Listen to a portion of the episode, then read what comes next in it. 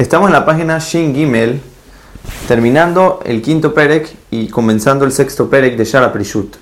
Y dice el Jobot Levavot que para poder llegar al nivel superior de Prishut son necesarias todas las demás Malot que ya se mencionaban en el libro. no se puede llegar a ella directamente sin haber trabajado antes lo demás. Tenemos que estar en cierto nivel para lograr adquirir esta mala tan elevada y especial por completo. Ahora, y en el sexto Perek se preocupa el Jobot Levavot en decirnos todo tipo de Mekorot, todo tipo de fuentes, donde vemos la Prishut en la Torah, tanto en la Torah escrita como en la Torah oral. Una de esas fuentes es el concepto de ayunar para hacer Teshuvah. ¿Dónde vemos eso? En el ayuno de Yom Kippur, donde es una mitzvah de la Torah ayunar en ese día y también abstenerse de cinco placeres.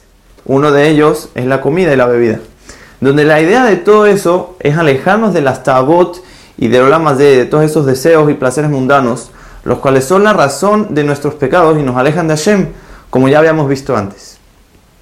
Otro lugar donde vemos eso es en el concepto del Nazir, que es el que se compromete a no tomar vino y no se toca el pelo y no se impurifica a los muertos. Y la Torah lo llama, está escrito en el Pasuk, la Torah lo llama santo. Kadosh llega del pera se por solamente haberse apartado del vino y el pelo.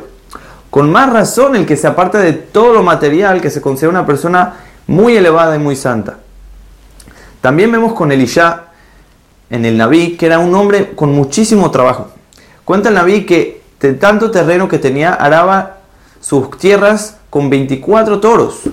Y aún así dejó todo eso para ir a servir a Eliahu Naví, para ir a ser su alumno que era en ese entonces el profeta y el más grande de toda su generación.